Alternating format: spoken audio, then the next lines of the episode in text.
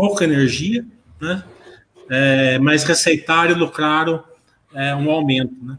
Isso se deve a uma, uma questão do case da, da, da Engie, que é muito difícil de entender. Assim, é fácil de entender, mas não tem, não tem muito aonde o, o acionista pegar isso daí, que é o, é o MRE, né? Então, boa noite, Rafael. Se você puder começar explicando essa situação aí para o investidor aí da Engie. Tudo bem? Boa noite, pessoal. Boa noite, Mili.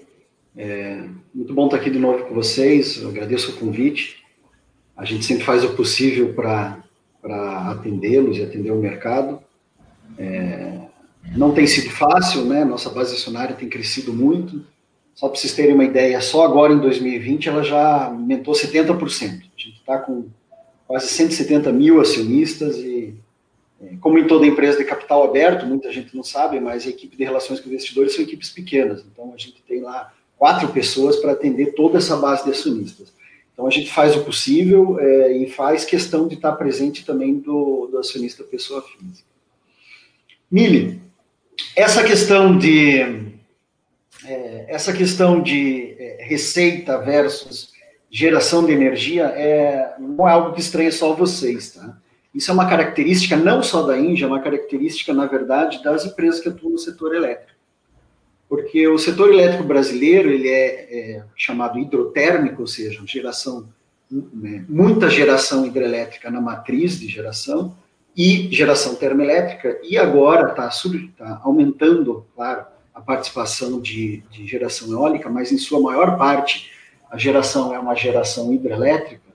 Então, é, para proteger os, os players, né, os, as empresas que atuam no mercado, foi criado é, um mecanismo que é chamado MRE, que é o mecanismo de relocação de energia. Então, na verdade, ao contrário do que acontece em outros países, que uma geradora de energia ela ofere receita ao gerar um quilowatt, um megawatt de energia, a nossa geração, a nossa geração de receita, ela vem da assinatura de contratos, de satisfazer e atender aos contratos. Então, é por isso que vocês vão ver nesse trimestre, como você falou, a gente teve uma queda de geração aí de 50%, mas nossa receita aumentou. Então, é, como é que está acontecendo isso? Caiu a geração e a empresa não teve impacto na receita, coisa meio estranha. Então, para ser bem simplista, uh, explicar de uma forma bem simples para vocês, uh, vamos imaginar que no Brasil existam apenas duas usinas hidrelétricas. Uma usina hidrelétrica no, no norte, ou sudeste para cima, e uma outra aqui no sul do país. É, então, esse mecanismo de relocação, ele trabalha como um seguro quando é, é uma, uma usina que está numa região que está tendo uma hidrologia melhor, ela acaba satisfazendo o contrato de uma outra usina que, porventura, esteja num, num regime de chuvas seco. Então, é, vamos dizer que a gente tem uma usina que ela possui é, isso é importante entender os conceitos, né? Capacidade instalada e garantia física ou energia segurada. Capacidade instalada de uma usina é o máximo que ela pode produzir num determinado momento. Então, digamos que a gente está falando de duas usinas de 200 megawatts de capacidade instalada. Só que essa usina, ela não, você não pode esperar que ela gere 100% da sua capacidade em 100% do tempo. Porque chove, não chove, tem demanda maior, tem demanda menor. Então, quando você está desenvolvendo uma usina, é, a EPE e a ANEL, elas fazem estudos das bacias hidrográficas, é, você elabora os projetos e é feito um estudo de, de, de para tentar determinar o que, na média, essa usina vai gerar no longo prazo. No Brasil, via de regra, a capacidade, o fator de capacidade, que é essa energia segurada sobre o total da capacidade instalada, em, em média de 55%. Mas para facilitar a conta aqui, vamos dizer que essas duas nossas usinas elas têm um fator de capacidade de 50%. Então, embora ela tenha uma capacidade instalada de 200 megawatts, eu vou ter uma energia segurada de 100 megawatts, que é 50%, e esses 100 megawatts é o que, eu, é o que vai ser permitido de eu vender no mercado. Por quê? Porque é isso que é esperado que eu produza no longo prazo, em média. Então, eu vou lá, pego esses 100 megawatts e começo a oferecer para o mercado. ou participo de um leilão do governo, ou vou para o Mercado Livre e assino contratos de 100 megawatts médios. Beleza, estou com o contrato, de energia para entregar a partir de 1 de janeiro de 2021. É, o contrato entra em vigor e começa a produzir energia. É, digamos que foi em janeiro de 2020. É, o que, que aconteceu agora? A gente teve uma seca muito forte no sul, onde está a maioria dos nossos ativos, né, uma grande parte da nossa capacidade instalada está aqui no sul, e com isso as, as usinas hidrelétricas geraram muito menos. Né? É, existe um operador, não sou eu o gerador que decido quando vou gerar energia, tem o, ONS, que é o Operador é, Nacional do Sistema Elétrico, ele enxerga todas as usinas que estão instaladas no Brasil, então ele tem uma condição é, muito melhor de determinar qual usina deve gerar para que é, você minimize, minimize, o custo de geração para todo mundo. Então, o ONS ele consegue ver se uma usina está numa região que tem pouca chuva, se ela está numa região que tem muita chuva, como é que está o nível reservatório dela. Então, o que, que aconteceu nesse, nesse trimestre? Nós não geramos, porque não tinha água suficiente, a hidrologia estava muito, muito ruim e outra usina no país gerou em nosso lugar. Ah, mas ela gerou de graça? Não. Ela, ah, existe um custo, né? existe uma tarifa que é, precifica essa energia que é trocada entre as usinas, só que é basicamente o custo de geração, que no caso do meio elétrico é muito baixo. Em torno de, hoje, se não me engano, a tarifa está em torno de 14 ou 15 reais por megawatt-hora, frente a um preço de venda médio nosso, por exemplo, de 180 megawatts. Então, eu estou tendo uma pressão no meu custo, nesse trimestre nós tivemos, né, dentro da conta né, no DRE de transações no âmbito da CCE, eu tive que comprar energia dessa outra usina a custo, mas, por outro lado, eu não paguei royalties, porque quando eu gero numa hidrelétrica, eu tenho que pagar royalties para a cidade, para o Estado, para a União, né, por utilizar a água para gerar, a água é o combustível do hidrelétrico. Então, de um lado, aumentou o pagamento de, na CCE por essa energia que eu comprei de outra usina, mas eu deixei de pagar royalties. Então as coisas meio que se compensam, na verdade o efeito foi nulo. É, outra usina gerou por mim, e com isso eu peguei essa energia, entreguei para o meu cliente e honrei o meu. Isso é MRE. Tá Quando tudo está funcionando bem, né, a hidrologia no país, de certa forma, ela está se comportando conforme esperado, o MRE, ele, vamos dizer assim, o MRE é perfeito é, as trocas entre os agentes fazem com que cada um consiga atender o seu contrato. É, mas o que tem acontecido nos últimos anos, desde mais ou menos 2014? O Brasil tem enfrentado um período de uma hidrologia abaixo da média. Então, o sistema como um todo, todas as usinas desse clube, né, do MRE, elas consistentemente têm gerado abaixo da capacidade comercial, ou seja, da energia segurada esperada delas. Então aí o MRE não é perfeito. E é aí que surge é, o chamado GSF, que quem lê o nosso material né, vai se deparar com essa sigla, né, com esse termo, né, em, em, diversos momentos, que é todas as empresas do setor, as geradoras hidrelétricas, estão arcando com maiores custos por causa dessa, desse déficit de geração hidrelétrica.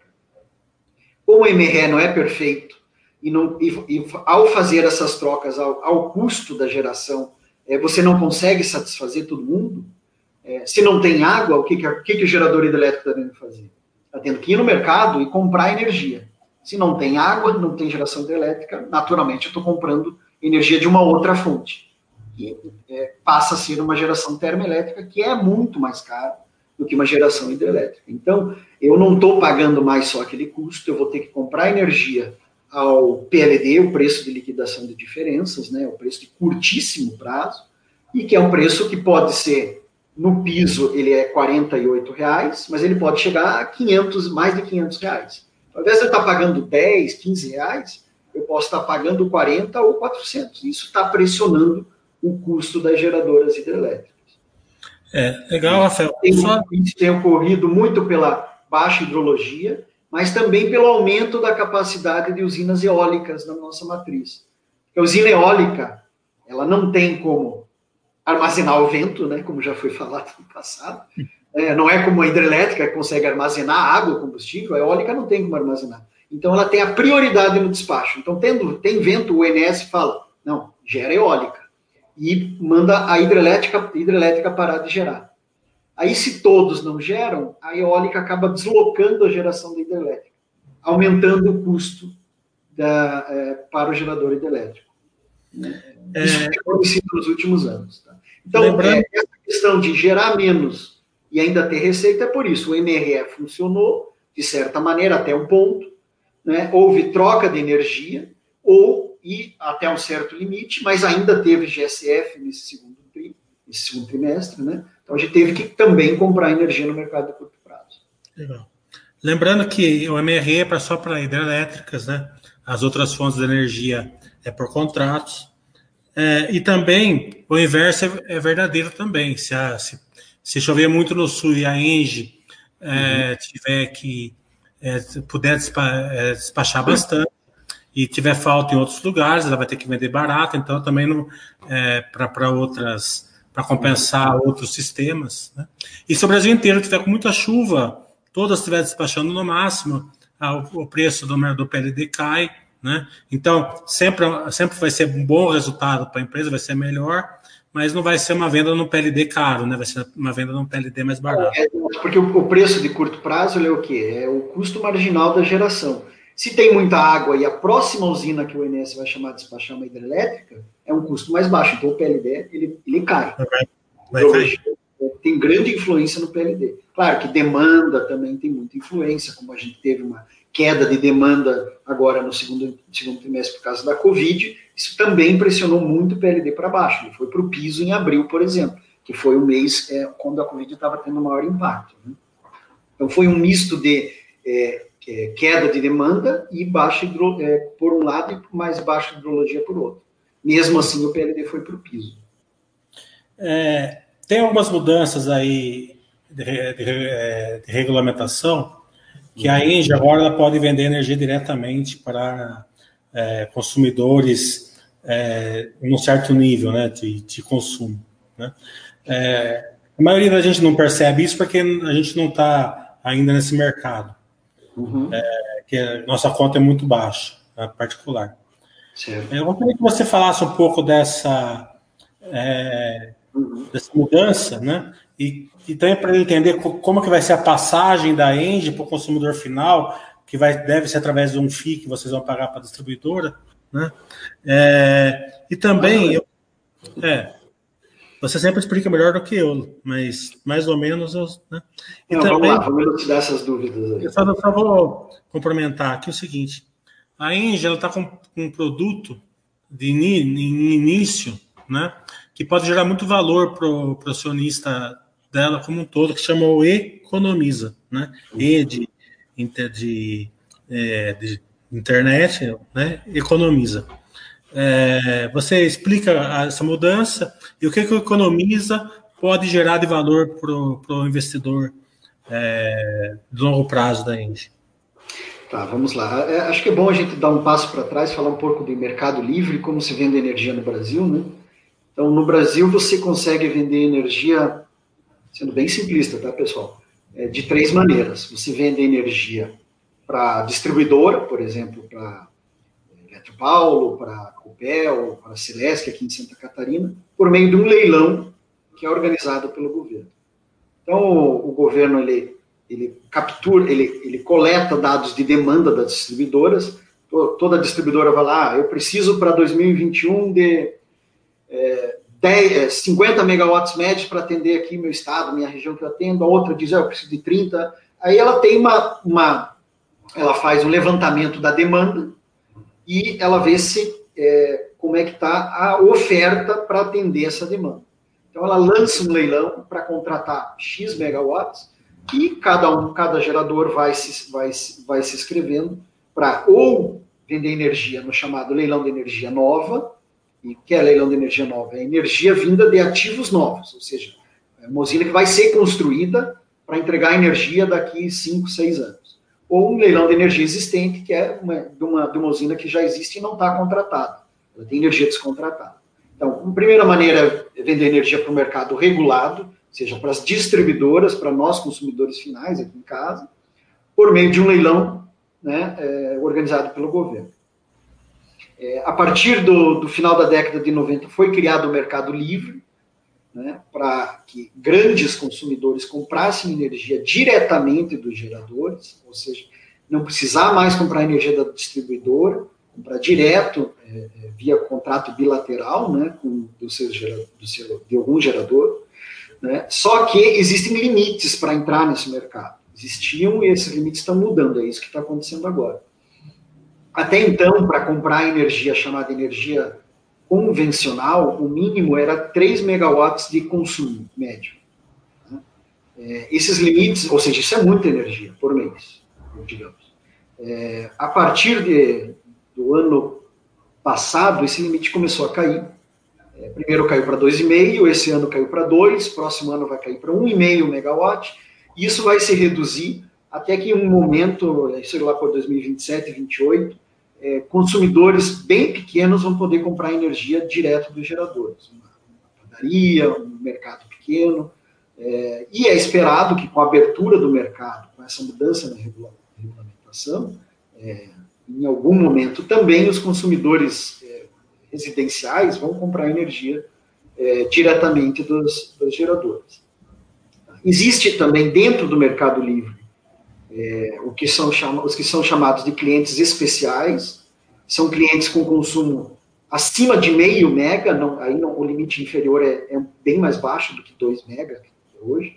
Só que esse, esse cliente especial ele só pode comprar energia, que é chamada energia incentivada, que são aquelas vindo de fontes é, renováveis não convencionais, ou seja, comprar energia eólica, comprar energia solar, é, que acabam essa energia por um lado, ela tem um desconto na tarifa de transmissão, então quanto o gerador paga e quanto o consumidor paga, porque quando você compra energia, eu pago metade da, da, da, desse serviço de transmitir e distribuir energia e o gerador paga a outra metade.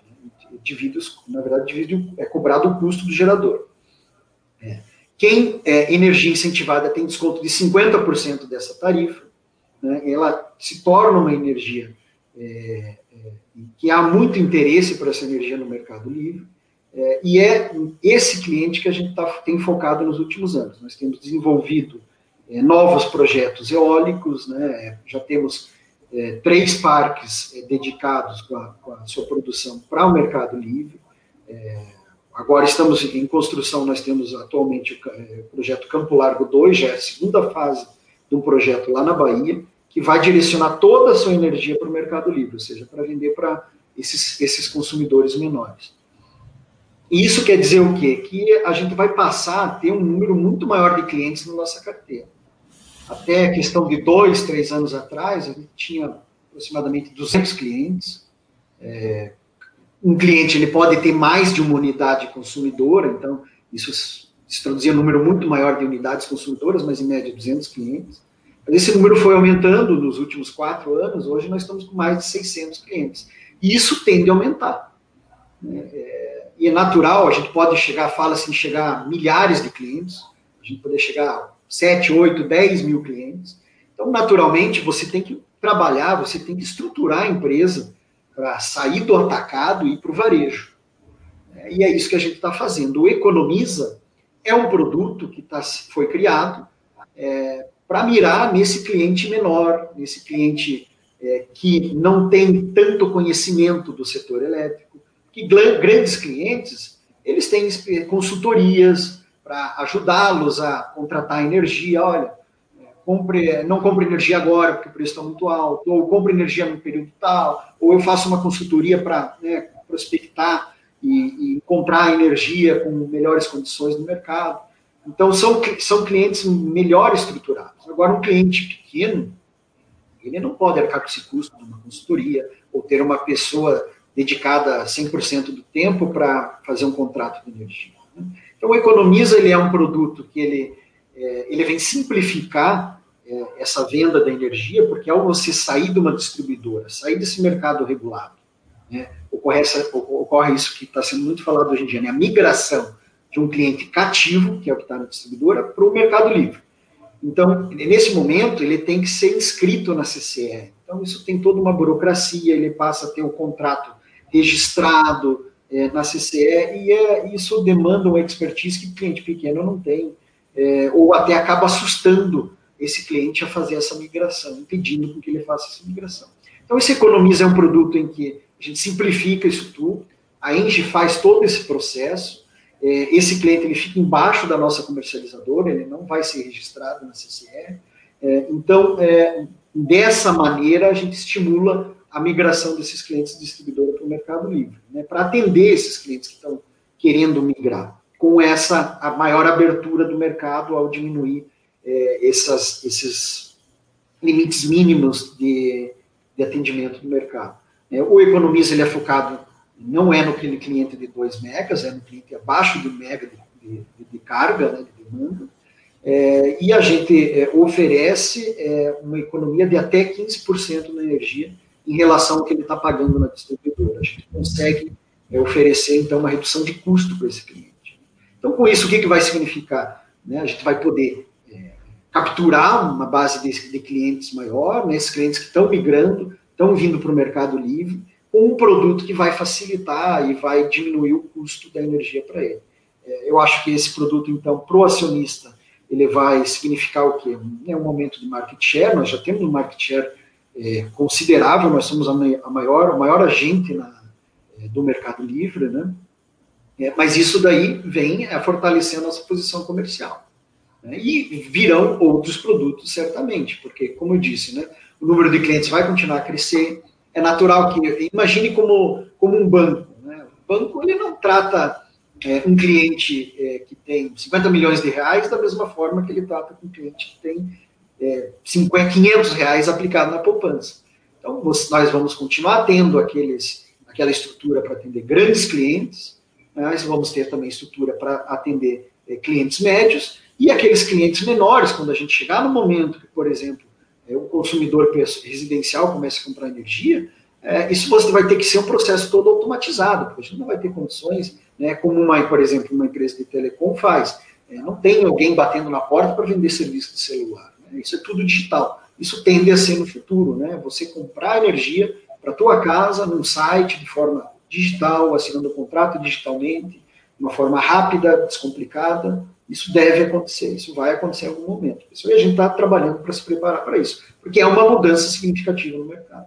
Até para o consumidor, porque praticamente assim, num, no futuro não muito distante, praticamente ele vai poder é, contratar a sua energia como você contrata um, um telefone celular hoje, com portabilidade, com tudo, é, com planos, né? Ó, você, você vai pagar 100 reais por mês, você vai ter um plano X, né? Vai ser assim.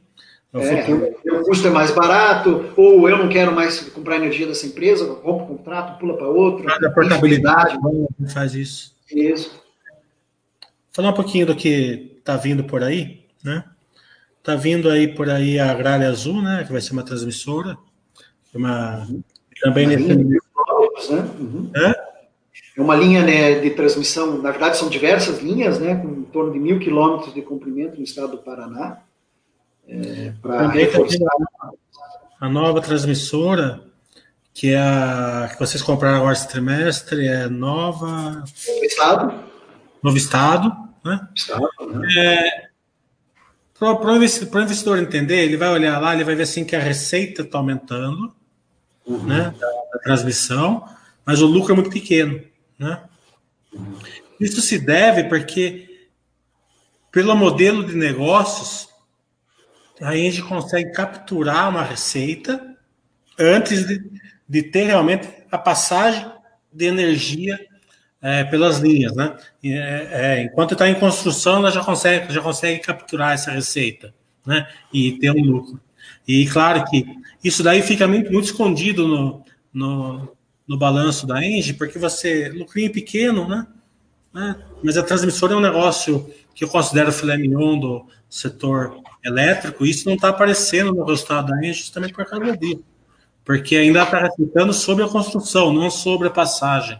Né, Rafael? Exatamente. Depois você é, explica é, é. rápido também, que faz é, parte. Isso é uma questão mais contábil, né? É uma questão contábil, né? É, é, é a forma como, como é contabilizada né, o, o, setor de transmissão. Então, mesmo antes de você, a tua linha estar tá pronta e, como você disse, a energia está passando, ou seja, ela está em operação, você já está oferindo receita em cima do capex que você está aplicando para construir a linha. Então, nesse momento, o que a gente está é, fazendo de lucro, como se disse, é muito pouco, porque é uma margem em cima do capex, é, do capex aplicado. Então, a nossa margem EBITDA está sofrendo com isso, porque eu tenho esse, esse, esse trimestre a gente teve mais 400 milhões de transmissão na nossa receita. Mas a margem ali é 1, 2%. Uma margem só sobre você estar fazendo a gestão da construção desse ativo.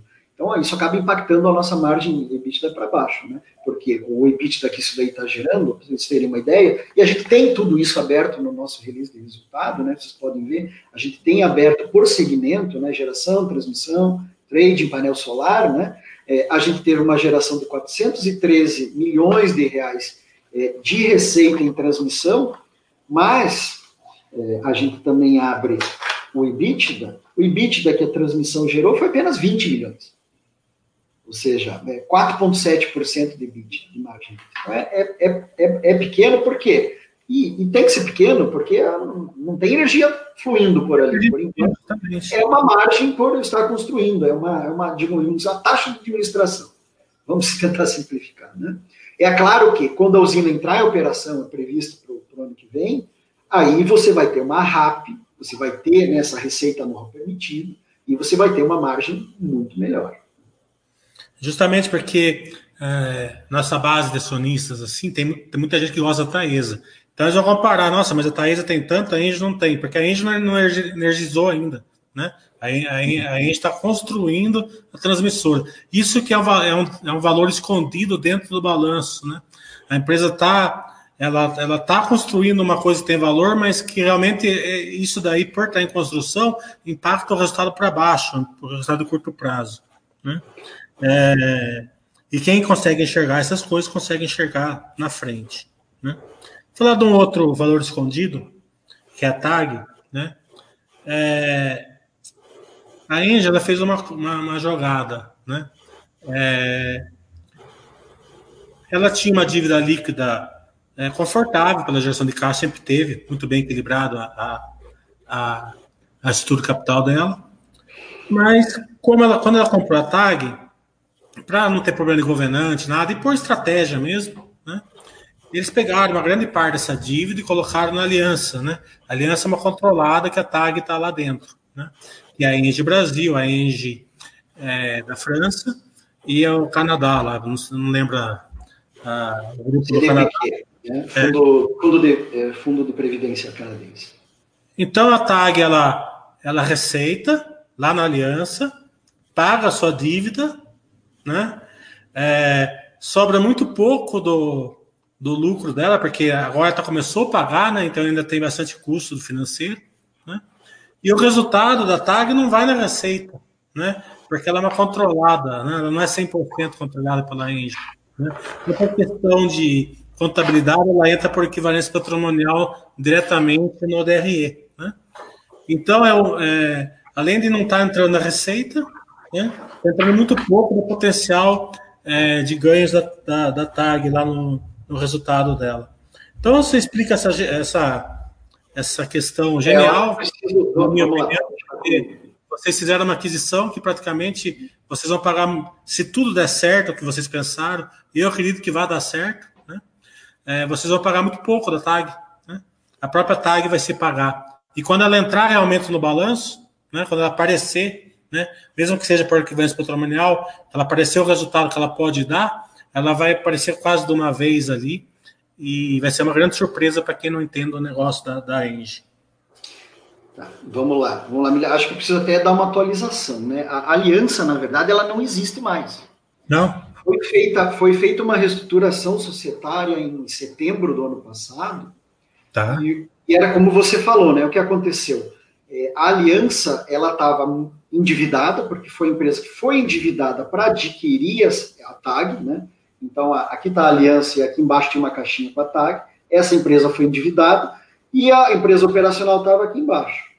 É, o que, que aconteceu? É, por requisição dos bancos que emprestaram esses valores, a gente está falando de mais de 20 bilhões de reais, é, a dívida deveria estar no nível da empresa operacional. Então foi feita uma incorporação reversa, a TAG absorveu a sua controladora, a Aliança, Então, a dívida agora, já desde setembro do ano passado, ela está dentro da TAG. E a aliança deixou de existir. Então, o que acontece? Naturalmente, existe né, a despesa financeira para remunerar né, o custo da dívida, né, fazer o pagamento do custo da dívida, que está consumindo bastante parte né, da geração de caixa é, da TAG, mas, como você disse, mesmo assim, ao final, é, ainda sobra valor, ou seja, a TAG praticamente está se pagando pelo endividamento, ela se endividou e ela está se pagando e ainda gera um valor. Houve também endividamento na Engie, claro, para é, é, financiar o 30% pelo menos, né? 30% foi endividado na Engie, 3 bilhões e meio, o restante foi no próprio ativo, foi na própria, é, a época aliança, e agora essa dívida está dentro da TAG. Então, na verdade, a TAG já está contribuindo com o EBITDA, né, é, com, com, com, o resultado na Engie, né, ou seja, o lucro, como você disse, não entra a receita da TAG, não é consolidada na nossa receita.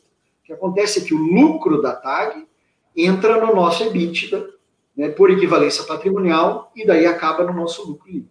Então, esse trimestre ela, ela, ela, ela agregou 161 milhões de reais, ou seja, já é um valor considerável, né? Esse, esse trimestre teve um não recorrente, tá? No trimestre passado foi em torno de 100 milhões, e esse, esse é o valor piso né, de lucro que ela vai contribuir é, no nosso EBITDA. Por quê? Porque a partir disso, conforme vai sendo amortizada a dívida, se reduz a tua, tua, tua, despesa financeira e aumenta o lucro naturalmente. Então, é, esse é um lucro piso que vai aumentar com o passar do tempo com o pagamento do endividamento da TAG. Um trimestre aumentando trimestre a trimestre a contribuição que a TAG dá para o trimestre para o outro, recorrentemente aumentou uns 10 milhões o lucro, mais ou menos pelo que é, eu fiz aqui. Exatamente. É. E, e o prazo que vai, que vai praticamente vai se pagar uns sete anos, mais ou menos. Exato, esse endividamento ele foi feito com prazo médio ali de sete anos, né? E é claro que a, que a TAG também, assim como nós e como todas as empresas, está sendo beneficiado pela queda da taxa de juros, né? Então, é, quando foi feita a modelagem para fazer a aquisição, não foi feita a modelagem com CDI a 2%. Ah, isso foi feito lá em 2017, o CDI estava pelo menos 4,5%, 5%. Então, é, foi, uma, foi realmente um movimento acertado, né? é um ativo que está gerando valor é, para o acionista e também é um movimento estratégico que acabou significando a nossa entrada no mercado de gás, né? via transportadora, via os gasodutos da TAG. Então, agora, a gente já efetivamente tem uma empresa é, diversificada, né? até 2016 nós éramos é, somente geradores de energia. É, a partir de 17, nós compramos, nós ganhamos o, é, no leilão a, gralha, a linha de transmissão gralha azul, então partimos para a transmissão.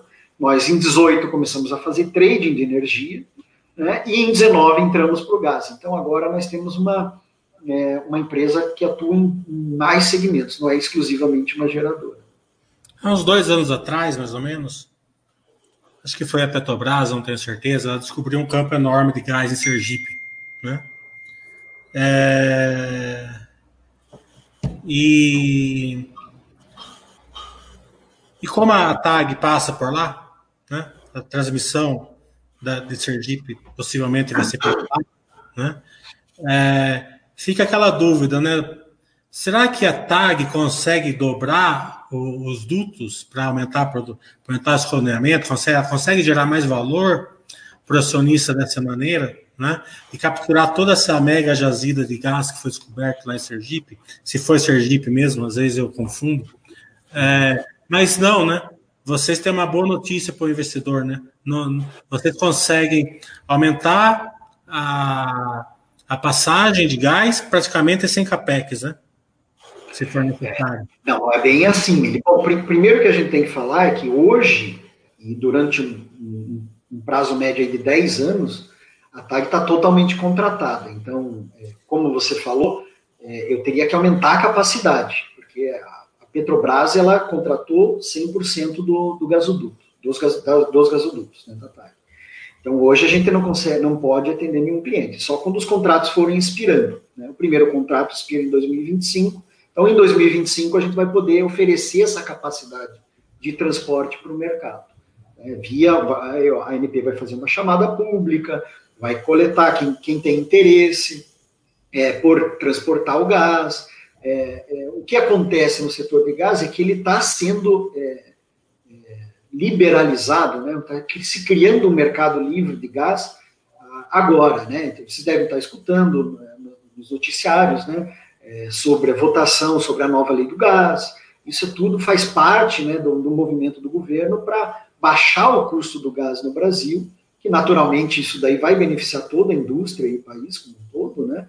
É, hoje o gás no Brasil, até o ano passado, o gás no Brasil tinha um custo em torno de 12 a 14 dólares por milhão de BTU, quando, é, por exemplo, no Japão, que não produz nada de gás, importa todo o seu gás, ele paga 8, 9 com transporte. Nos Estados Unidos é 2 dólares.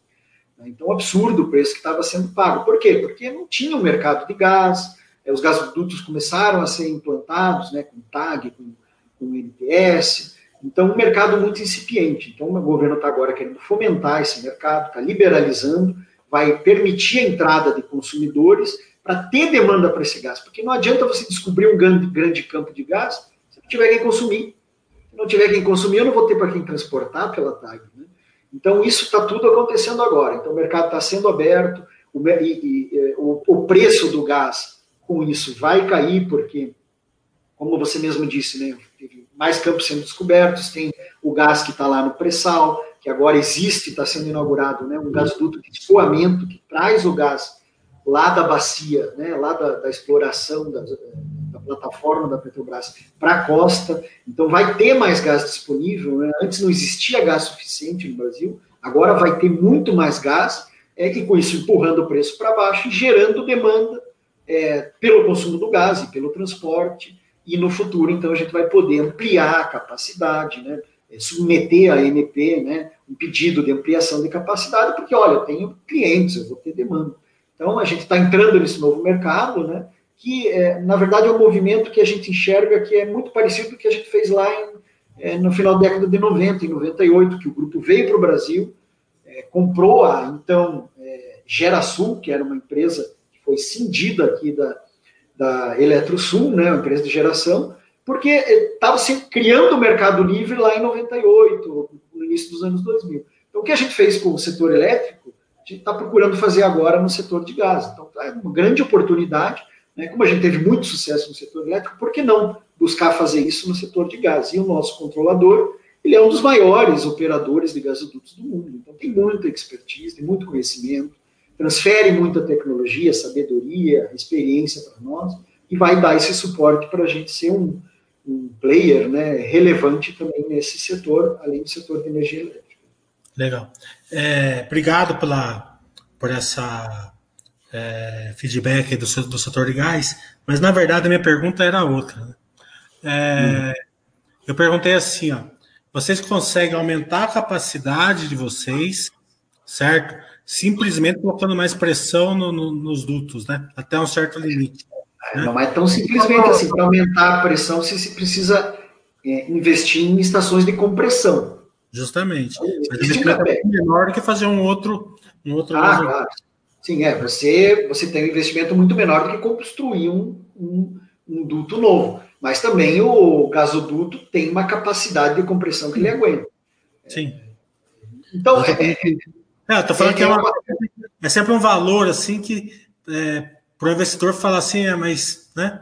É, e se aumentar a demanda? Se, se, aumentar a produção? A gente consegue Isso, é fazer. Oportunidade lá. É, um certo nível. Mas, gente, é... uma coisa que eu tenho falado, assim, porque é, quando a gente adquiriu a TAG, teve né, os investidores estão todo mundo interessado, o que vai ser criado valor, quais são as, as outras oportunidades, né, os upsides que você consegue gerar na TAG? Bom, deixar bem claro, pessoal, no momento, TAG, ela está totalmente contratada, então, como ela é hoje, ela é um bonde, que nós está nos, a gente vai ser remunerado. É claro que a gente está aperfeiçoando né, é, a empresa, é, gerando né, uma equipe lá dentro, porque até então eram todos funcionários cedidos da Petrobras. É, daqui dois anos nós vamos assumir a operação, hoje a gente tem um contrato com a Transpetro, né? A TAG tem contrato com a Transpetro. Daqui dois anos a empresa vai poder assumir a operação potencialmente reduzir o custo de operação, isso vai gerar mais, pode gerar mais um valor, né? É, é, e quando os contratos começarem a expirar, aí a gente vai ter upside.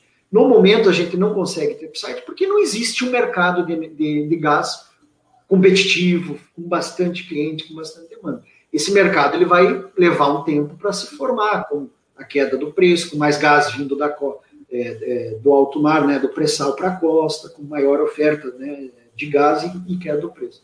Então isso vai demorar um pouco, não é, não é esse ano, não é o ano que vem. a gente vai ser sócio de vocês muitos, muitos, muitos anos indo para frente. É, exato. É, um, é, um, é, é, a gente, é a nossa busca de é, tornar a empresa perene, né? Novos projetos, é, é, novas maneiras de criar receita e gerar valor. Né? Projetos Sim. novos. Outro novo nova geração de valor para acionista é Campo Largo, né? 2, né? que é uma uma eólica, né? Fale um pouco como é que é sobre Campo Largo 2, é quase 400 megas, né? É, que dá aí uns 4% do que a gente produz hoje. É, ainda aproveita o gancho e já explica como que é o solar, né? Como que gera valor, qual é a margem, né? Que é, no que é vendido, né? Dá uma aulinha aí da, do setor eólico para o pessoal? É, vamos lá. É, a, as eólicas, né, como eu comentei né, no, no, começo da nossa conversa, né, a gente tem direcionado o nosso crescimento em eólicas, porque, ao final das contas, hoje é uma fonte que está muito competitiva né, no mercado, o preço da energia é bastante competitivo. Então, a gente tem, por exemplo, Campo Largo é um exemplo, é, uma, é um complexo, é um conjunto eólico com diversas centrais eólicas, diversas usinas é, que, é, cuja a geração vai ser direcionada para o mercado livre, ou seja, para clientes industriais, comerciais de grande porte.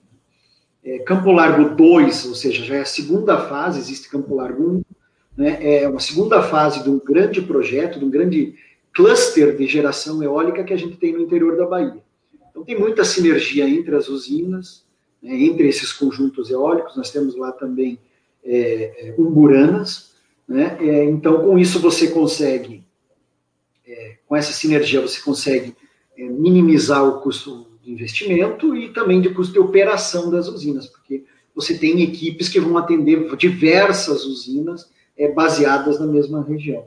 É, o que é, o que, claro, gera vantagem muito melhor do que você, bom, tem uma usina no interior da Bahia, tem outra no Rio Grande do Norte, e se as usinas estiverem todas espalhadas, elas se tornam é, menos competitivas. Então é importante ter esses clusters clusters, né, de, concentrando projetos. Campo Largo é mais um deles. É, depois nós temos Santo Agostinho, que daí sim, esse já é no Rio Grande do Norte, onde a gente vai procurar criar um outro, é, um outro cluster, né, o total potencial lá de Santo, de Santo Agostinho lá é mil mega, mas a gente deve começar com uma fase, né, primeira fase, uma capacidade instalada menor, a gente vai anunciar, tá? É, também é, procurando entregar essa energia, contratando já essa energia que já está contratada é, no mercado livre. Solar, é, solar, o modelo de negócios é, é, é solar centralizado não é, não é diferente. Nós temos é, um projeto já em operação, que é a SU5. Foi uma usina que foi contratada num leilão do mercado regulado, ou seja, ela já tem um contrato de, de longa duração com as distribuidoras é, e está gerando, tá gerando seu valor, tá fazendo, já está oferindo receita. Nós temos outros dois projetos dentro desse, é, ao lado de Açu, ao lado de Açu 5, na verdade, outros quatro projetos, né? É, um, dois, três, quatro e a cinco que está em operação, é, e que, claro, conforme é, a gente encontre oportunidade de vender essa energia em algum leilão, a gente vai procurar contratar. É, energia solar, é, acho que no momento essa geração solar tem sido impactada pela desvalorização cambial, né? A gente tem que imaginar que os painéis são todos importados, a parte do capex é, é, é em moeda estrangeira, então o solar ela foi um pouco prejudicado agora esse ano, né? Então isso tem afetado é, o desenvolvimento desses projetos, o que não acontece com a eólica, porque as turbinas já são produzidas no Brasil. Pela nossa VEG, só para deixar a turma contente. A VEG também tem um projeto. Inclusive, nós temos um projeto, estamos indo para o segundo projeto da Engiveg, nossa da Basta, que são as queridinhas do Sul, hein? Né? Então deixa os acionistas da VEG contentes também. É, Rafael, é, o parque gerador da, da Engie, mais ou menos 9, 9, mega, 9 megas. Né? Giga. É, que é a parte 100% Engie. Né? É, e vocês têm novos projetos, mais ou menos no, no, numa quantidade de 2 megas, né? Alguma coisa em torno de um pouquinho mais de 20% de, de aumento. Claro que a, a maioria desses projetos ainda não estão contratados, né? Mas é, duas coisas saltam aos olhos, né? O que vocês estão fazendo na transmissão, por exemplo, que já estão fazendo, vocês estão destruindo aí é, prazos, né? Você, o prazo de vocês é 2023, vocês vão entregar em 2021, né? É, antecipando? E, antecipando a entrada da operação. Uhum. É. é. Isso gera valor, porque vocês têm receita a partir do momento que você entra em operação. Então, eu tenho um prazo limite para entrar em 2023, mas quanto antes a gente entrar em operação, melhor. Né? Com certeza. E outra coisa, esses novos projetos ainda que a maioria não está contratados, como você falou, eles estão muito perto da onde você já tem a operação, né? É, principalmente é, na Bahia, né? Então eu vou, eu vou falar alguma, alguma coisa aqui, mostra a qualidade da capacidade da Engie de investir e produzir energias. A gente viu assim Campo Largo 1 e 2, que são eólicas, né? Vocês têm Campo Largo 3, que é solar, né? Com certeza vocês estão fazendo uma sinergia ali, aproveitando espaços entre é, é, entre os aerogeradores. Geradores, né? É, vocês têm Santo, Santo Agostinho também, que é eólico, né? É, dois, Burama, dois, eólica. É, a Sul 1, 2, 3 e 4, né? E Alvorada, né, que é solar também. Então, tudo isso mostra uma capacidade de, além de projetos que são rentáveis, fazer de uma maneira com sinergia. E qual a, capacidade, qual a expectativa de, de aumentar assim de, de, de receita e EBITDA de, desses projetos? São projetos ainda demorados ainda, né? É, que ainda a maioria não foi nem contratada ainda. O que, que o investidor assim, é, o que, que é, é, pode esperar da Engie nos próximos anos né, nesse? Vamos lá, Mili. Bom, é só isso. É, inclusive, a gente tem um slide na nossa apresentação, slide 29, né, onde a gente mostra os projetos em desenvolvimento. Então, esses projetos que estão listados na apresentação, esses que você comentou, são projetos que estão em estágio mais avançado. Eles estão quase próximos a poderem ser contratados, como é o caso de Santo Agostinho, que está listado aqui. Né? Então, ele já tem licenciamento ambiental, todos os estudos estão, é, é, já foram realizados mas a gente tem é, outros projetos que estão sendo avaliados também para desenvolvimento. Tá? Então, esses aqui são os, só os que estão mais avançados. E só deixando bem claro, esses projetos ainda não estão em construção. Tá? Esses projetos, por enquanto, estão no papel.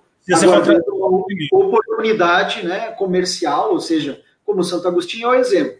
Começar a vender energia. Eu não vendo energia para entregar agora esse mês. Eu vou assinar um contrato com o cliente, um compromisso de entregar energia de, desse projeto eólico a partir de 2022. Então, o que, que eu vou fazer? Agora eu vou começar a construir a usina. Em 2022 eu, eu, eu entro em operação e eu atendo, eu cumpro o contrato, eu entrego o produto que é a energia para esse cliente a partir de 2022. Então, é, esse é o modelo do negócio. Você vende energia antecipadamente, com promessa de entrega no futuro, e entre o período de agora e a entrada da operação, você constrói o ativo. É, esses esses é, parques, esses ativos aqui, que estão em desenvolvimento, são os que estão mais, mais é, avançados, como eu disse. Existem outros ainda. Com relação à geração de receita e EBITDA, eu vou ter que te pedir desculpa, mas a gente não dá guidance. Tudo bem. A gente não fornece guidance de, de, de crescimento, de EBITDA, de margem também a gente não abre. Margem mais por uma questão de estratégia comercial, porque se eu começar a abrir minha margem, o preço, quanto que eu estou querendo gerar do valor, ou meu concorrente vai capturar isso, né? E num leilão ele vai poder ser mais competitivo, ah, eu vou poder oferecer energia um pouco mais barato, porque eu sei que a Engie não vai querer vender um pouco mais barato, porque essa é a margem mínima que ela aceita. Ou o meu cliente vai usar essa margem, não, peraí, você tem uma margem alta, vai, vai querer pagar por essa energia. Então, é, é uma questão estratégica, né? Nós não abrimos. Tá? Com certeza. É, a gente olhando o seu fluxo de caixa e a sua estrutura capital, a gente percebe duas coisas. Né? O primeiro é que vocês têm uma capacidade de deixar a estrutura de capital gerando muito valor para o acionista. Vocês conseguem é, endividar ela praticamente no máximo de, é, é de uma que, que, a sua, que a sua geração de caixa fique confortável com esse endividamento. Até muitas vezes, até causando algum desconforto em algum acionista que não acompanha muito de perto a Engie. A gente sempre tem algumas dúvidas, quando vocês jogam quase lá 2,5, 2,7, a gente tem algumas perguntas assim na Baster, mas não está muito endividado. De vez em quando eu entro lá, viu, pessoal? De vez em quando eu vejo lá ver o que está acontecendo. Principalmente quando a gente começa a receber muito e-mail, pergunta com e-mail. Ah, está acontecendo é. na Baster, eu vou ver o que está acontecendo lá. Isso. É... Só que isso, claro, é uma estratégia da empresa para maximizar a geração de valor para o acionista, porque você pega uma dívida aí é, hoje é 3, 4%, e com EBITDA, com EBITDA é, muito superior a isso, você gera valor. Né? Mas eu estou vendo o seguinte, né, todos esses projetos que vocês têm, não vai precisar de endividamento, na, na minha cabeça. A própria geração de caixa é excedente vai conseguir bancar praticamente quase tudo isso. Né? Então vocês vão começar a ter assim, um problema assim, que, eu, que, eu, que é quase é, ímpar na Engine, né, que eu gosto muito, por isso que eu, eu, a Engine é uma das minhas preferidas, que vocês vão, ou vocês vão ter que pagar muito dividendo, que a gente nem gosta, né, a gente prefere que vocês... A gente não gosta mesmo, né? A gente prefere é, que vocês investam... Está bem investido na, na empresa, é, né? É, tá entendendo? A gente é meio diferente do resto, né? Ou é, vocês vão procurar aí novos negócios, fora esse pipeline aqui de novos negócios que vocês têm. É, então, é, eu, eu, li certo, é isso mesmo? os novos negócios, é, praticamente a sua geração de caixa sustenta esse investimento, e vocês vão para melhorar a geração de valor, a gente pode esperar que vocês vão olhar novos negócios e incorpora já giral aí nesse tema aí. É sempre uma demanda da Basta. Eu sei que sempre está em discussão aí para vocês. É, e giral seria uma, uma mega aquisição com, que que geraria um valor porque aumentaria a dívida no patamar aí que é, a dívida hoje já comporta geral, Rafael? Vamos lá, vamos, é, vamos começar pela dívida. Boa pergunta, Mili. É, me dá, é, faz um gancho para eu dizer uma coisa que eu queria falar faz tempo, porque, de novo, eu de vez em quando leio lá o, o fórum de vocês e vejo realmente bastante gente preocupada com o aumento do endividamento. É, brasileiro é muito, é, é muito foi muito castigado no passado, então tem muito receio de nível alto de endividamento. Mas, gente, dívida, dívida, nem toda dívida é ruim, né? Tem dívida boa, como ele falou. Né? Uma dívida que você vai, um, endividamento que você vai contratar para é, gerar um, construir um ativo que vai gerar valor e vai te trazer uma margem, é uma dívida boa. E é isso que a gente vai atrás, né? O, a gente chegou a ter quase nível zero de endividamento nós tivemos, chegamos a atingir 0,3 eh, dívida, eh, dívida líquida sobre EBITDA. Quase nada. Né? É, ou seja, não era uma estrutura boa de capital. Né? Porque é, vocês, né, vocês são investidores mais educados e sabem que o custo de capital mais alto é o capital próprio. Né? O capital terceiro tem, mais, tem que ser mais barato, porque senão o meu sócio vai pegar o dinheiro dele, vai investir na gente, vai, vai, vai comprar debêntures de outra empresa.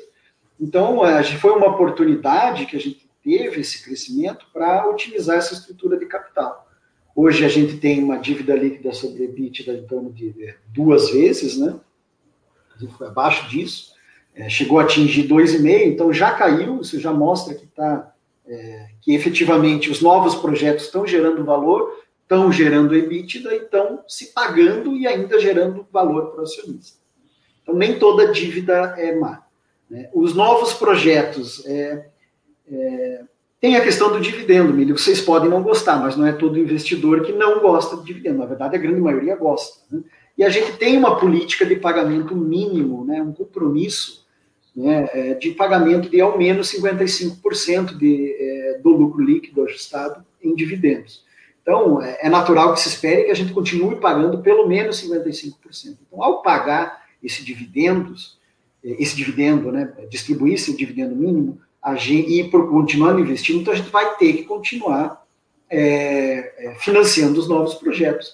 E é saudável você construir um projeto simplesmente com o teu caixa, de novo, vou voltar àquela situação de uma estrutura de capital ineficiente. Né? Então, é, a gente faz um project finance, endivida o ativo, a, a, a SPE, ela fica endividada, é, é, isso você tem um benefício fiscal, porque a despesa financeira vai estar lá, é, e com o tempo ela vai se pagar, e daí isso gera valor, é, isso vai gerar valor para o acionista. Né?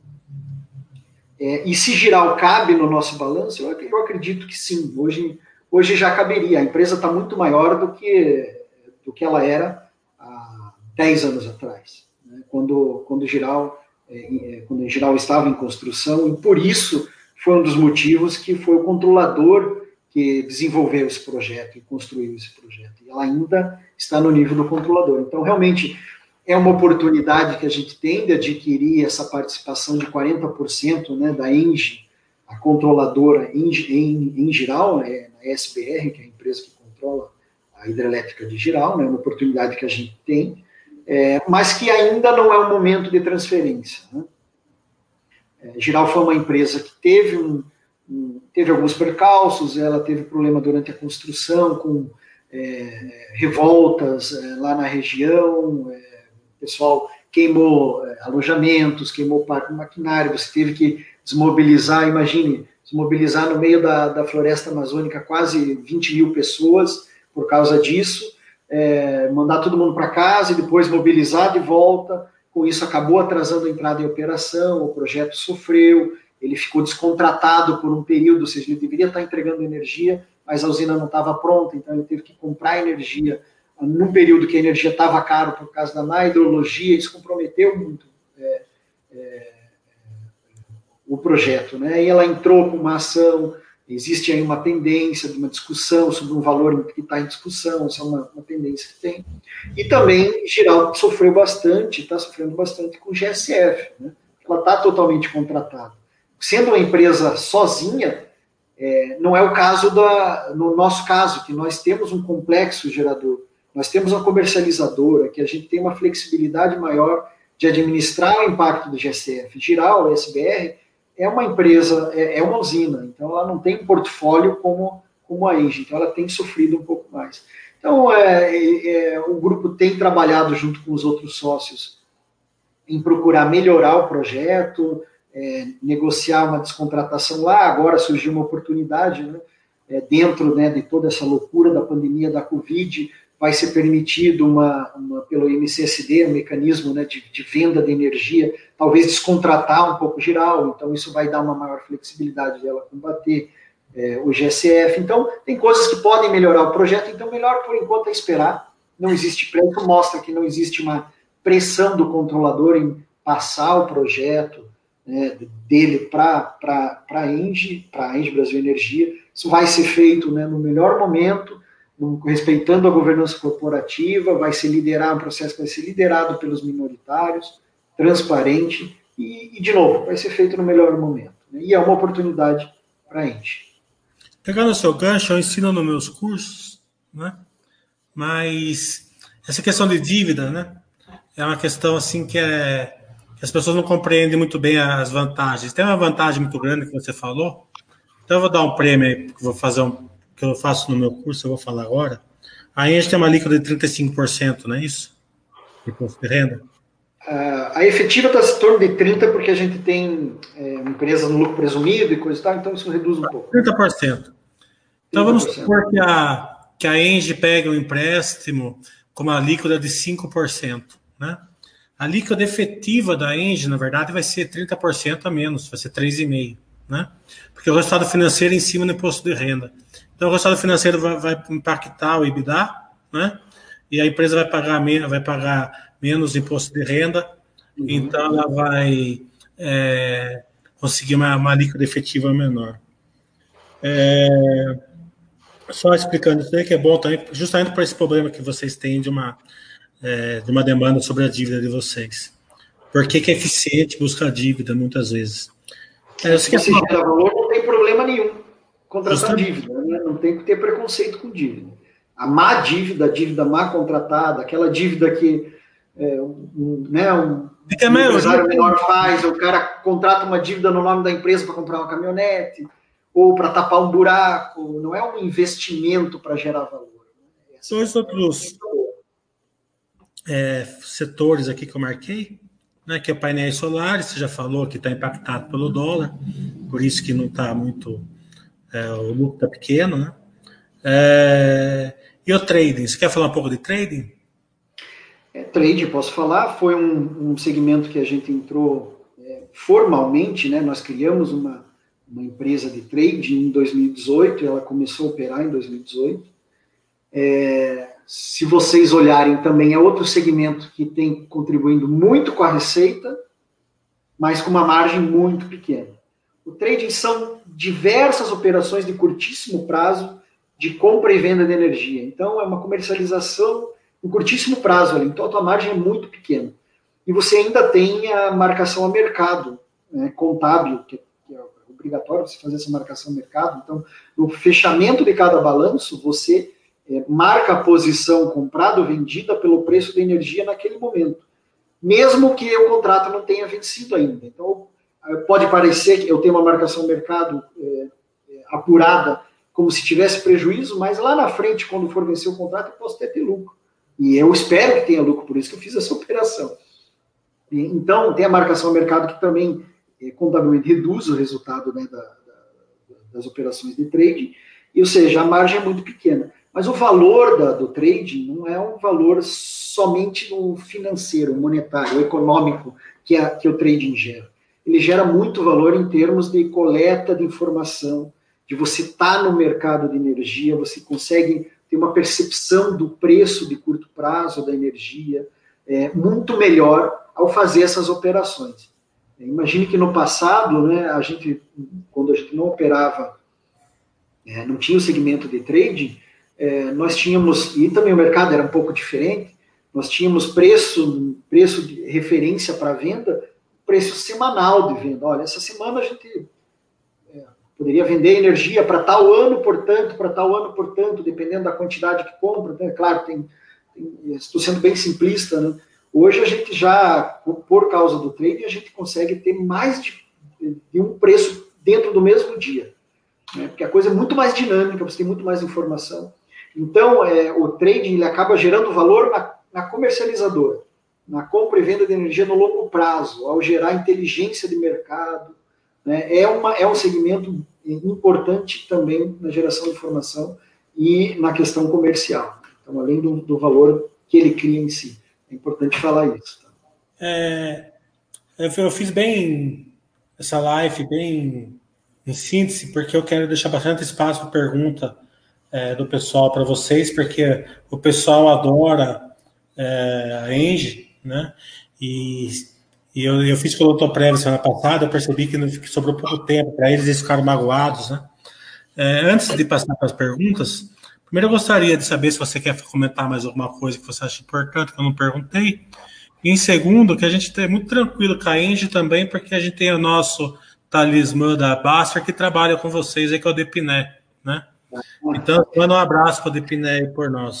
Sim, o Depiné agora é gerente do, é, do FPN, do, do, da controladoria interna e está é, tá com a gente, nosso parceiro. Eu converso é. com ele hoje, converso com ele quase que diariamente. Ele é um, eu incomodo muito o Depiné, pode ter certeza. Então, dá um abraço para ele aí. Você, tem, você quer comentar alguma coisa? A gente passa para a pergunta. Não, eu acho que nós, assim, nós cobrimos realmente os principais pontos, né? A gente falou é, crescimento, estratégia, novos projetos, falamos sobre endividamento, falamos sobre dividendos, é, falamos sobre regulatório, mercado. É, eu acho que a gente cobriu, acho que a gente pode realmente abrir aí para perguntas e respostas. Você quer escolher as Espero perguntas. que consiga atender a todos, né? Vamos lá. Isso. Você quer, você quer, você quer escolher as perguntas aí? Você está vendo as perguntas? O que, que eu faço para você? Eu vejo, não consigo enxergar, que está bem pequena a letra é. aqui, vou ter que chegar bem próximo aqui ao computador, pessoal. Não, não eu faço para você, então. Vamos lá. É... Acho que é uma que a gente já respondeu, né? Qual é a vantagem em crescer fazendo dívida em vez de capital próprio? Isso. Acho que essa já foi respondida, né? A primeira pergunta é que é dividendo, né? É, porque quando que vocês voltam para 100% do ZAV? Tomara que nunca, ZAV. Olha, então, é... abaixo para uns 25.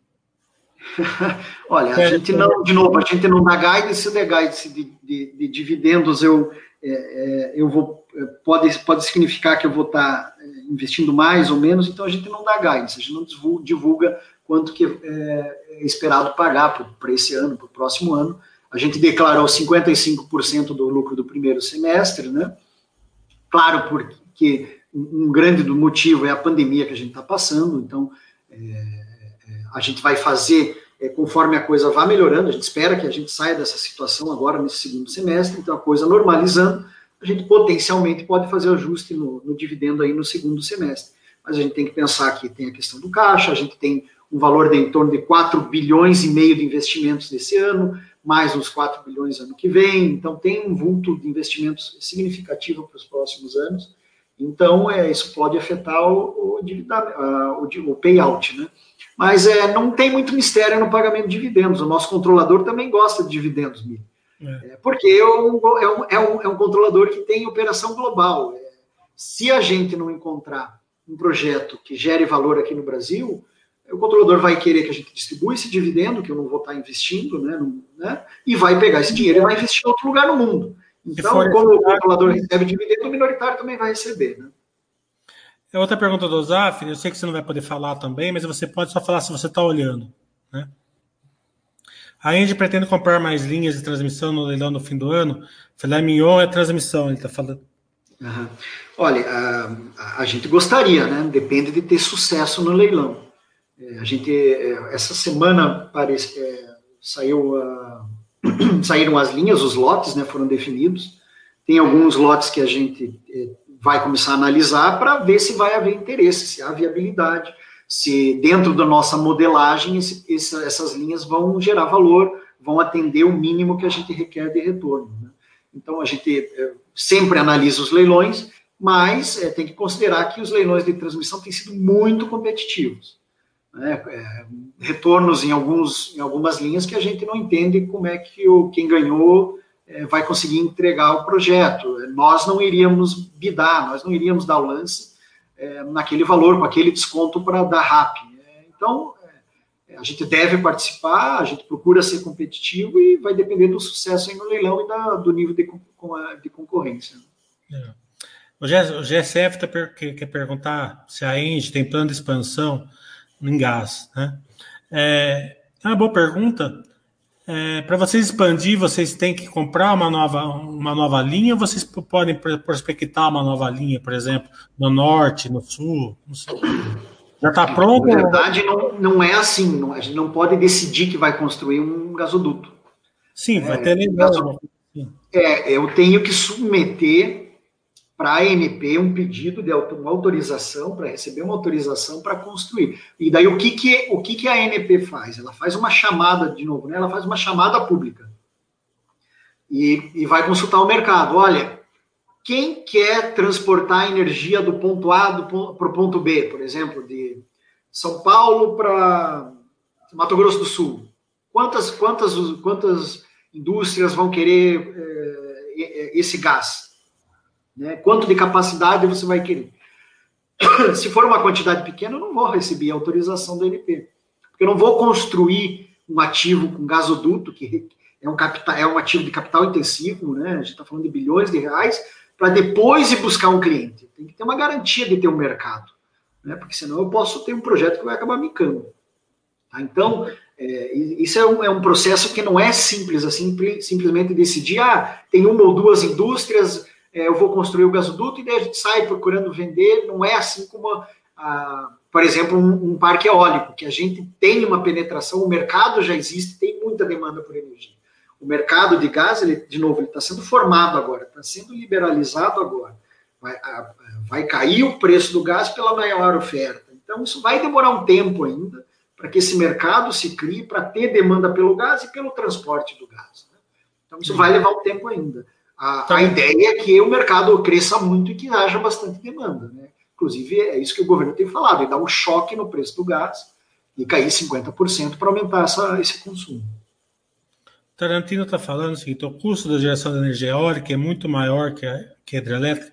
Vamos melhorar essa pergunta aqui. Vou, é, nomeia assim de termoelétrica, que é mais cara, com certeza, para mais barata. E, qual é a vantagem que você falou? A, a, a eólica solar pode ser é, vendida para esse novo modelo de negócio de consumidores livres, né? É, por, é, a hidrelétrica tem um custo maior de, né, tá, e muito mais licenças ambientais e tal. Explica por que, que existe termoelétrica, por que, que vai é, tal, e, e qual é o custo entre elas. Ah, quantos dias vocês têm aí para poder explicar tudo isso? Não é algo simples assim, mas vamos lá. É. Vou tentar explicar. É, em, termos de, de é, em termos de custo de operação, né, certamente termoelétrica é mais caro. Você tem um combustível que pode ser pode ser o carvão, o óleo ou biomassa, né, e não é um combustível que é precificado, por exemplo, como a água, que é um combustível, claro que você paga o royalty, mas é um combustível muito mais barato que o carvão, que você tem que extrair, você tem que transportar, você tem toda uma questão ambiental que você tem que tratar. Né, com certeza, uma termoelétrica é, é mais cara. Mas mesmo dentro de entre projetos hidrelétricos, eólicos e solar, cada projeto é um projeto. É um projeto hidrelétrico, ele pode ser mais competitivo que o eólico, se, por exemplo, o licenciamento ambiental for um licenciamento ambiental mais simples, né? porque esse realmente é um, é um dos custos que mais tem aumentado no desenvolvimento de um, de um projeto de um projeto hidrelétrico. Né? É, mas assim, hoje os projetos eólicos eles estão muito competitivos, custo de geração é, é muito parecido com os hidrelétricas, por quê? Porque o fator, aquele fator de capacidade que a gente falou no começo da nossa conversa, é, na geração eólica no Brasil é muito alto. Ele é praticamente igual, sim, muito similar do, do fator de capacidade das hidrelétricas. É, aqui a gente consegue ter de é, fator de capacidade de eólica de 45% a 55%, 60%. É, na Europa, para vocês terem uma ideia, a média é 30%, 28%, 25%, para baixo disso, não passa de 30%, raro passar de 30%. Ou seja, você instala um, um aerogerador de 1 megawatt de capacidade instalada na Europa e você vai conseguir vender só 0,3 ou 300 quilowatts. Aqui no Brasil, você vai conseguir vender meio megawatt ou 550 quilowatts. Então, você vai ter muito mais receita pelo teu capital investido. Então, com isso, o custo de geração e o custo de investimento é, nesse tipo de, de, geração, na geração dessa fonte, no Brasil tem, tem uma grande vantagem. Né? Então, é, a gente, naturalmente, a gente não abre margens, a gente trabalha com portfólio, né? A gente tem geração de diversas fontes, biomassa, PCH, hidrelétrica, eólica, é, termoelétrica, né? É, e isso tudo entra, entra no nosso, no nosso portfólio. Então, o custo de geração, a gente tem um custo médio e a gente é, monta o nosso preço de venda com base nisso. Legal. É, no mercado de celulose, o Brasil ele, é, ele tem uma vantagem muito grande, né? É, as árvores plantadas aqui crescem numa velocidade muito maior que na Europa e nos Estados Unidos.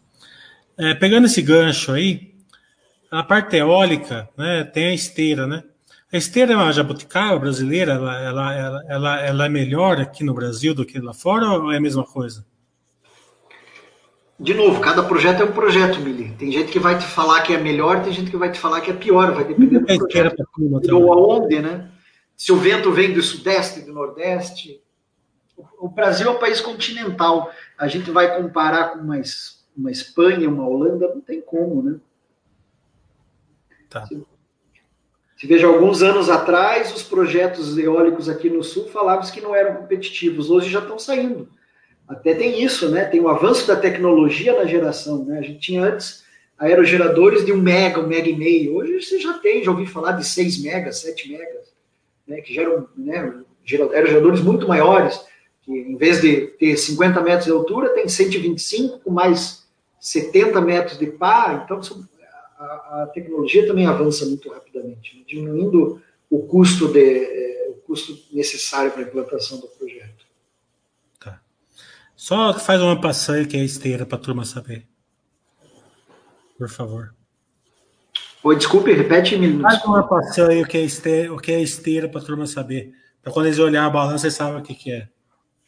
É você está falando a esteira, a questão de uma, de uma turbina prejudicar a geração de outra, é isso? isso. É, é a questão quando você coloca muitas aerogeradores pró, ou muito próximos, ou barreiras, você vai diminuindo, né? Naturalmente, o primeiro aproveita daquele evento, o segundo aproveita, quem tiver o último na fila vai gerar menos. Certo. O Tchau está dando parabéns para você pela, pelo respeito acionista minoritário de você e da Engie. Vários feedback para você. O GSF está falando que na Europa também é assim, os investidores compram energia de quem eles querem. É isso aí? É, aqui não é ainda assim, né, GSF? Ele está falando que na, que na Europa é assim. Outra Dark está falando. É... Estados Unidos também. É, Estados Unidos, eu, eu fui uma viagem para lá para fazer algumas reuniões. Eu entrei num Best Buy, né, aquela loja de eletrônicos dos Estados Unidos, lá em, tinha um tinha uma pessoa com uma banquinha dentro da Best Buy, com uma, com, com uma placa: compre energia verde, assine aqui seu contrato. Estava dentro da Best Buy vendendo energia. Pra... E aí eu fiquei olhando, volta e meia parava algum. Parava algum cara interessado, um outro assinou, cara comprou ali, na hora a energia. É, o Dart 3 está falando, seria interessante considerações sobre energias renováveis, solar, eólica, revisão de vocês em relação a ONGs, isso aqui eu não sei o que, que é. Revisão de vocês com relação a isso. Grid, baratamento. Aí é a questão de geração centralizada e descentralizada, eu acredito. Tá? É, nós atuamos também em geração descentralizada, né, geração solar, né, é, venda de painéis, é, mas nosso foco é, é mais em, em, B2B, ou seja, clientes comerciais, porque é complicado você competir num, no residencial com, com correntes que têm uma estrutura muito menor e potencialmente é, não respeitando é, algumas regras é, fiscal ou trabalhista, né? então é, é, concorrente, a gente prefere no B2B, que né, é, capturando clientes maiores. Esse tem sido o nosso foco da nossa geração solar distribuída. É, existe, existe um potencial muito grande no Brasil, mas tem algumas questões da, da regulação que é, precisam ser é, definidas. Né? As distribuidoras e os consumidores cativos, os outros, acabam é, arcando com o custo né, do, do, do, dos ativos de distribuição é, para essa pessoa que gera energia em casa, a sua própria energia, receber quando ela não está gerando, ela acaba recebendo sem pagar essa tarifa. Isso não é justo. Né?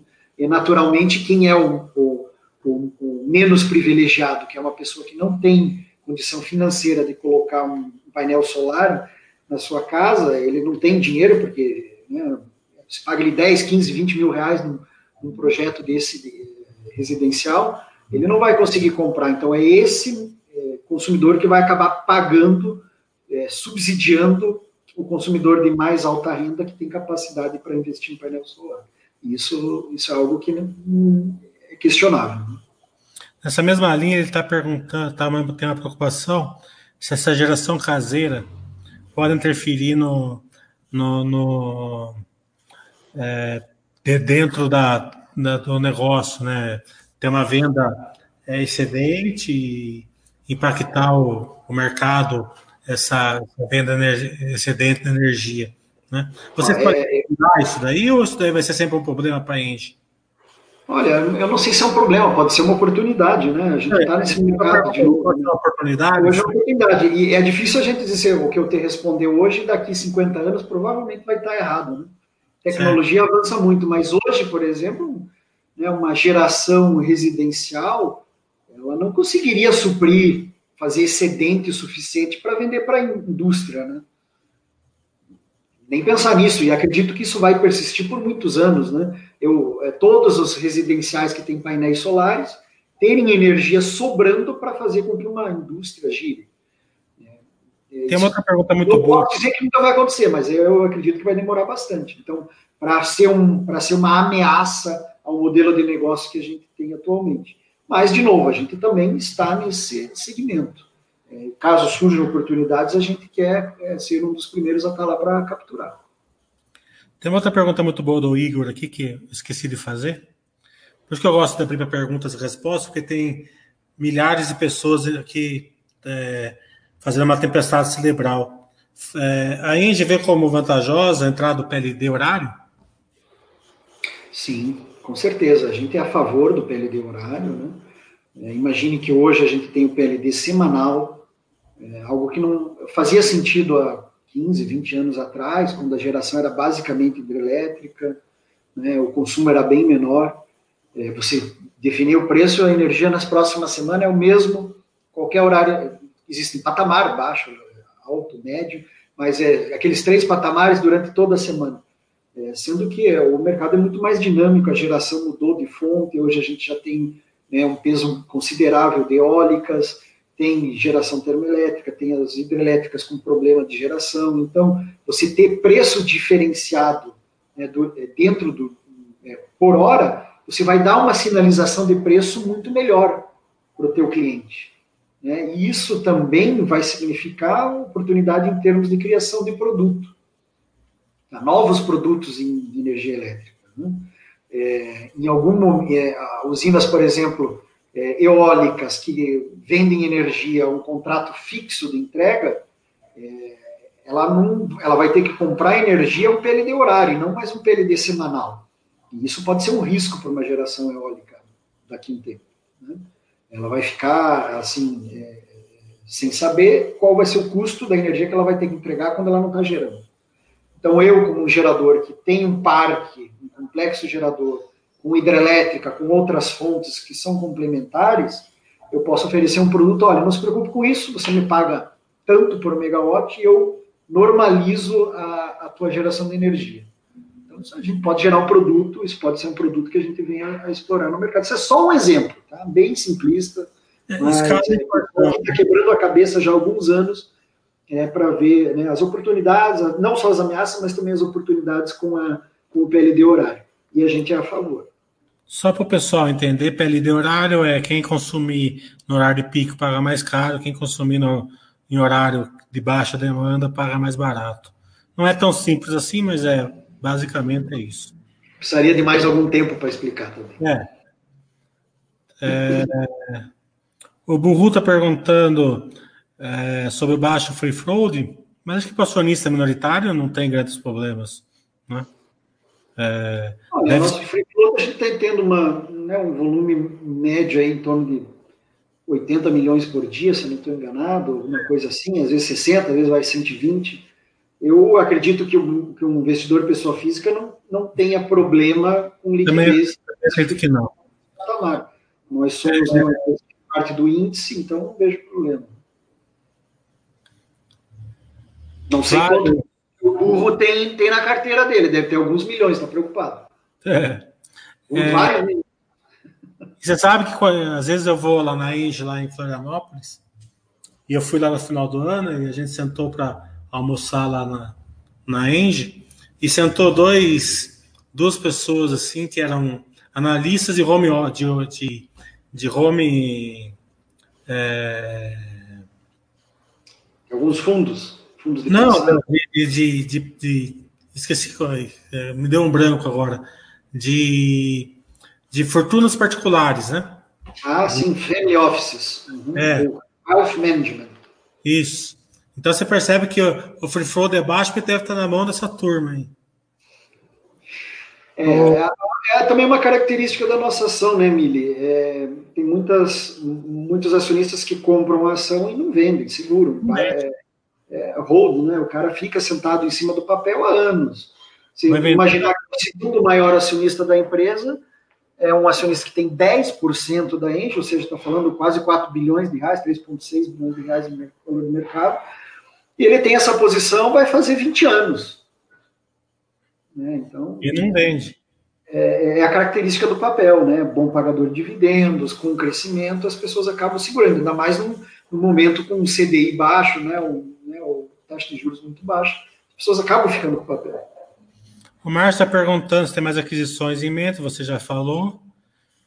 Pelo que entendi, nós tínhamos gás, mas comprávamos do exterior Bolívia e Venezuela. A gente tinha gás, mas não tinha prospecção, né? Acho que é isso, né?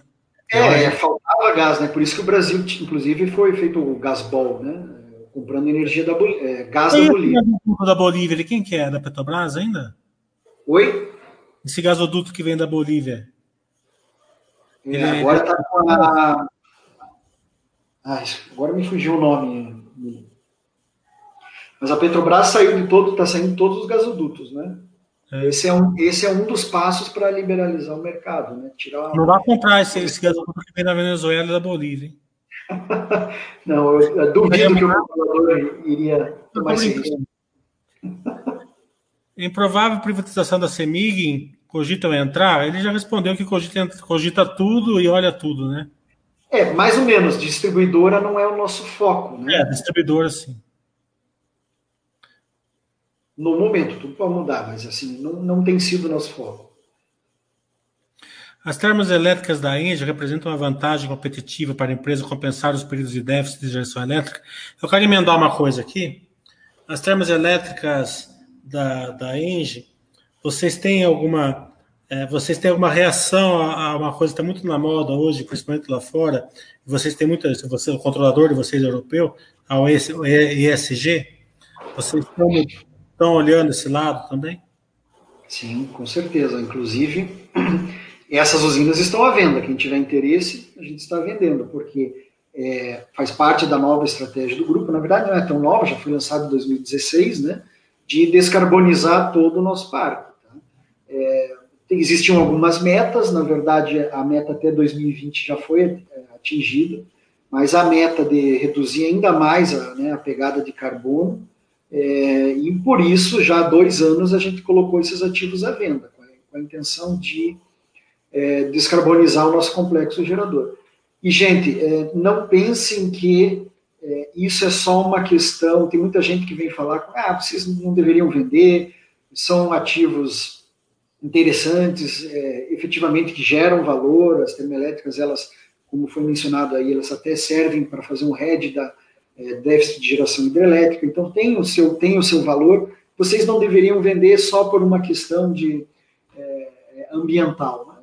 É, existem é, existe também a existe a questão ambiental né, o compromisso do, do grupo, que é, é, muito comprometido com sustentabilidade, de procurar realmente é, é, dirigir o mercado para uma, que tem sido chamado né, de, um, de baixo carbono, ou seja, menor geração, menor emissão de, de carbono, mas também tem a questão comercial, pessoal.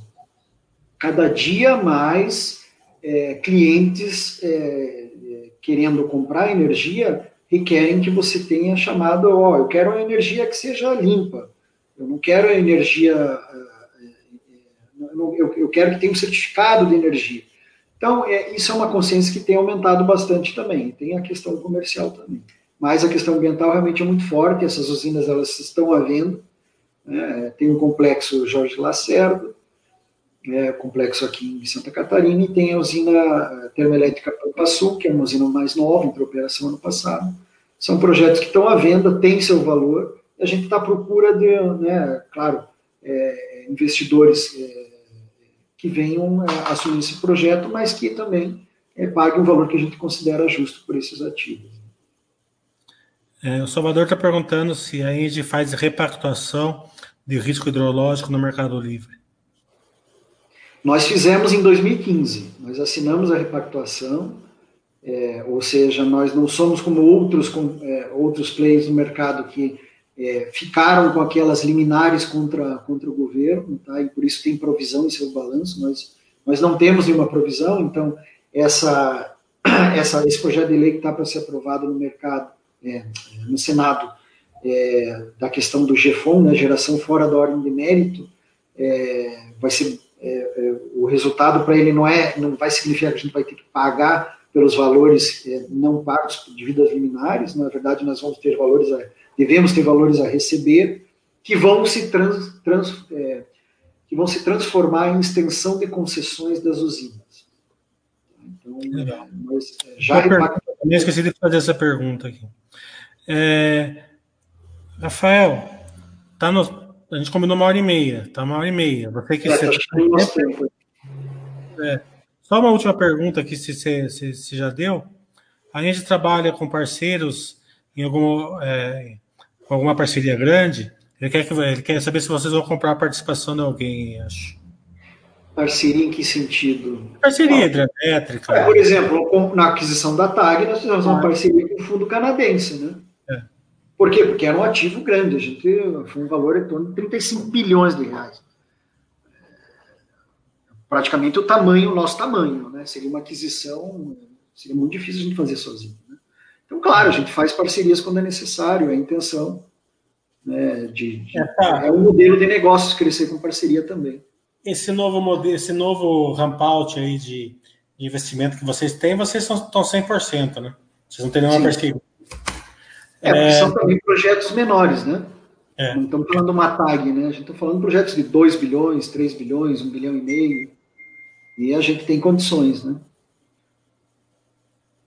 Deixa eu ver qual a pergunta do Lúcio aqui.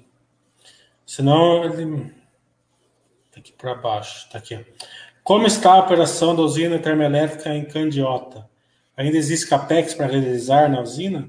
Apenas ou apenas manutenção? Já houve manifestação de possíveis interessados na aquisição desse ativo? É, o projeto, é, até falei, vou me corrigir aqui, até a, a, o processo de venda de Pampa Sul lá de Candiota, ele está pausado, tá? A, a usina entrou em operação ano passado, é, usinas termoelétricas, elas têm o que a gente chama, os engenheiros chamam aí da curva da banheira, que é, você precisa ajustar, é, ajustar a geração, às vezes tem algum equipamento que precisa ser trocado, então ela tá com uma, teve um, um período de geração intermitente, é, necessitou de capex, necessitou de ajustes, ela tem voltado à geração, ela gerou, inclusive, tem gerado, né? Então ela está sendo ajustada, está chegando no, próximo de, um, de, uma operação ótima e mais regular, e que, é claro, a gente só vai colocar à venda esse ativo quando ela tiver uma geração consistente, que, que deve acontecer aí até o, não sei, nos próximos, nos próximos trimestres, tá? Então a, essa venda está pausada por causa disso, tá? É, a geração é, é, tem, tem sido trabalhado para melhorar o, o, perfil de geração lá. Qual era o restante da pergunta? Se tem CAPEX? É, tinha um é. CAPEX residual agora para 2020, é, mas como eu falei, tem, tem CAPEX de ajuste para melhorar a operação também. Mas não é um CAPEX relevante como já foi no passado. Né? CAPEX bem Pessoal, quem não teve não abre CAPEX por, por, por projeto. Pessoal, quem não teve a pergunta respondida, por favor, mande por e-mail para eles lá para a RI da Ente, que eles respondem.